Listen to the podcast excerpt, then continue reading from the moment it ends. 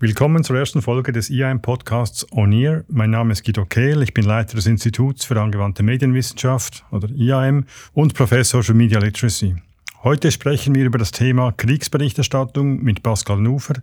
Er ist Redaktor im SRF Newsroom und Praxisdozent für Journalismus und Organisationskommunikation am IAM.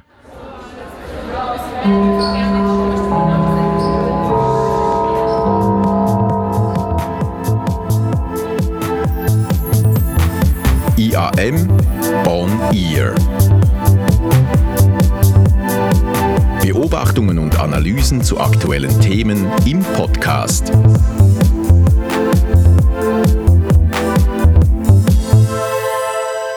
Pascal, du warst jahrelang Korrespondent in China und bist es dir gewohnt, mit unklaren Nachrichtenlagen, auch mit propagandistischer äh, Information umzugehen. Was hast du diesbezüglich ganz allgemein gelernt, was dich vielleicht unterscheidet von einem Journalisten, der nur immer in der Schweiz tätig war?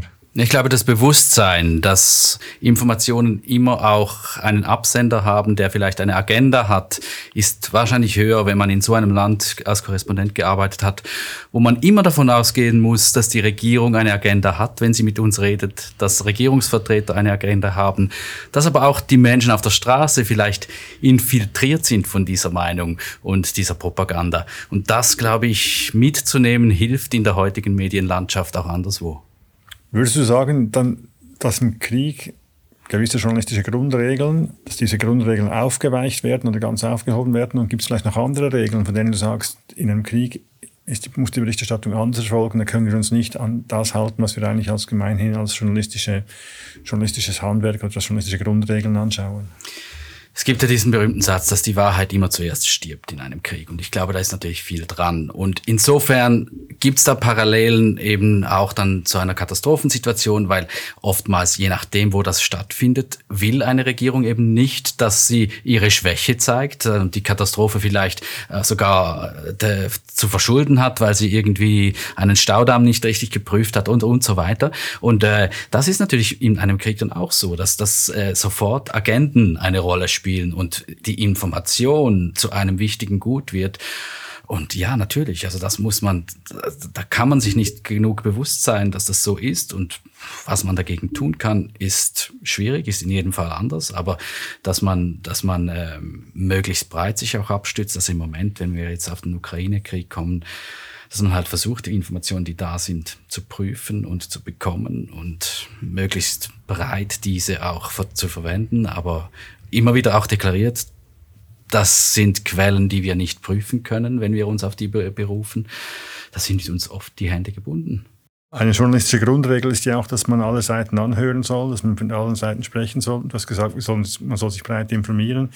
Jetzt gibt es eine Situation, wo wir davon ausgehen können, dass die Bereitschaft der verschiedenen beteiligten Akteure unterschiedlich ist, wirklich zu einer objektiven Nachrichtenlage beizutragen ganz konkret kann man davon ausgehen, dass in Russland sehr viel investiert wird, auch um ein propagandistisches Bild ähm, zu vermitteln im Sinne der eigenen Interessen. Bist du als Journalist immer noch im gleichen Maße in der Pflicht, mit allen Seiten zu sprechen, alle Seiten anzuhören, wenn du weißt, dass aus bestimmten Quellen wahrscheinlich keine objektive Information oder keine wahrhaftige Information zu erhalten ist. Das ist ein ganz wichtiges Thema, das ist dieses Thema False Balance auch, wo wir dann reinrattern, wenn wir das eben genau so tun. Also ich glaube, nein, das müssen wir nicht. Also da, wo Falschinformation, bewusst Falschinformation verbreitet wird und notorisch Falschinformation verbreitet wird, da müssen wir ganz genau hinschauen. Und dann ist eben nicht, es ist damit nicht getan, dann zu sagen, der hat fünf Minuten Redezeit und die andere Seite hat fünf Minuten Redezeit. Das geht dann nicht auf. Wenn einer fünf Minuten lügt und der andere fünf Minuten Fakten erzählt,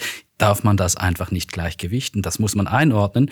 Man kann das dann aber auch so deklarieren. Also ich kann sagen, so berichten, bei mir waren das immer die chinesischen Staatsmedien oder ich war noch extremer, ich war mehrere Male in Nordkorea unterwegs. Wenn ich die nordkoreanische Sichtweise einfach eins zu eins wiedergebe, äh, dann entspricht das diametral dem, was ich erlebe vor Ort, was ich sehe, was ich, was ich auch mit anderen Sinnen mitnehme äh, von diesem Besuch. Und das ist am Schluss auch der Grund, warum ich da hinfahre. Nämlich um genau zu sagen und um Falschinformation eben auch als solche zu entlarven. Also ich glaube, das ist ein ganz wichtiger Punkt. Und das ist ein wichtiger Punkt, der mir persönlich auch als, als langjähriger Korrespondent, Ex-Korrespondent wichtig ist, es ist einfach wichtig, dass wir Journalistinnen und Journalisten haben, die vor Ort sind, so gut es geht, solange es möglich ist, so viel uns das auch kostet, da breche ich eine große Lanze dafür, dass wir das eben nicht nur im Internet recherchieren, weil da sind genau diese Parteien, die viele Mittel haben, Heerscharen von Leuten, die News übers Internet auf allen Kanälen verbreiten, die sind dann im Vorteil, wenn wir nicht hingehen und nur und nachschauen gehen, ob das wirklich stimmt, was diese Leute da über die sozialen kan Medienkanäle und so weiter alles verbreiten. Wenn du jetzt schaust, wie die Berichterstattung ausgesehen hat in der Ukraine in den letzten Monaten, ist dieses Know-how, dieses lokale Know-how vorhanden? Sind da die Leute vor Ort und genügend lange vor Ort gewesen, um da einschätzen zu können, wie die Information zu bewerten ist? Schwere Frage, das abschließend zu sagen. Ich glaube, wir haben in der Ukraine insofern noch eine relativ komfortable Situation gehabt, weil wir ein doch relativ gut funktionierendes Journalistinnennetz auch hatten vor Ort. Aber das große Aber ist, also in die Ostukraine, da waren ganz wenige, da waren ganz wenige, weil da, wo es wirklich brenzlig wurde, da, da konnte man ja auch nicht hin. Wie hältst du denn im Alltag? Also du bist angewiesen auf Informationen aus der Ostukraine, du möchtest darüber berichten. Wie kommst du denn zu deinen Informationen? Die fließen ja schon. Also sie kommen über die Agenturen und so weiter, kommen Bilder. Also bei uns beim Fernsehen geht es ganz viel um, haben wir Bilder? Da kommen ganz viele Bilder. Die kommen dann aber von unterschiedlichsten Quellen und da ist es ganz wichtig, dass man die prüft. Also da kommen viele Propagandabilder von russischer Seite, vom russischen Fernsehen, von Embedded-Journalisten, die mit der russischen, mit den russischen Einheiten unterwegs sind. Das gleiche auch umgekehrt. Das gleiche gibt's auch von, von, von ukrainischer Seite. Und äh, äh, ja, man muss es deklarieren wieder einmal mehr. Und dann ein Schritt weiter, also im Tagesjournalismus ist es oft schwierig, das dann wirklich zu entlarven. Äh, wenn man mehr Zeit hat, glaube ich, und das ist ein großes Gebiet, das wächst nach wie vor und das ist ganz wichtig, muss man diese OSINT, also diese Open Source Intelligence Daten, über die jetzt jeder redet, äh, da müssen wir Journalistinnen und Journalisten besser werden, diese auch besser zu nutzen und möglichst schnell die Instrumente, die wir haben im Internet heute, die sehr groß sind, die auch richtig zu nutzen, um zu sagen, okay, das kann sein, dieses Bild ist noch nicht vorher aufgetaucht, ich habe an dem Tag gearbeitet, als die Butcher-Bilder rauskamen, das, das kam plötzlich, kamen diese Bilder, wir wussten nicht, woher die kamen und sind die wirklich echt oder nicht. Und dann ist die große Schwierigkeit, bringen wir sie oder nicht? Die anderen bringen sie auch. Springen wir einfach auf oder nicht? Und ja, da sind viele Fragen, die lassen sich nicht einfach mit richtig oder falsch beantworten. Du hast vorhin gesagt, die Wahrheit stirbt zuerst in einem Krieg und in der Kriegsberichterstattung entsprechend ist man konfrontiert mit dem Problem. Und deshalb weist man auch darauf hin und sagt, das lässt sich nicht bestätigen, diese Zahl kann man nicht überprüfen. Aber wird das nicht irgendwann zur Floskel auch? Als Medienkonsument sehe ich ja trotzdem die Bilder, ich höre trotzdem die Information und dieser nachgelieferte, der nachgelieferte Hinweis, dass das nicht überprüft ist, ändert ja wahrscheinlich nichts daran, dass ich trotzdem, das Bild trotzdem in meinem Kopf hängen bleibt.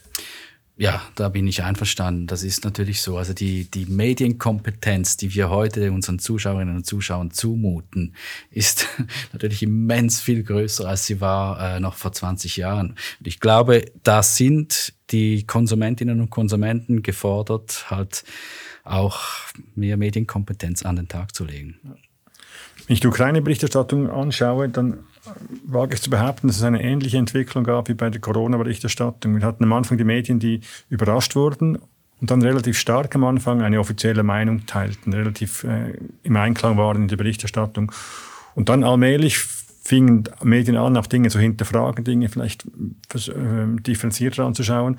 Und das sehen wir jetzt bei der Ukraine meines Erachtens auch, dass wir plötzlich mehr Berichte darüber haben, dass die Ukraine vielleicht doch nicht so erfolgreich sich verteidigt, auch sich nicht verteidigen kann, dass, dass die Ukraine selbst als Land auch nicht so vorbildlich organisiert ist und funktioniert, wie wir am Anfang uns das vielleicht auch gewünscht haben. Teilst du diese Einschätzung, dass es am Anfang so eine gleichförmige Berichterstattung gibt, die sich dann mit der Zeit anfängt auszudifferenzieren?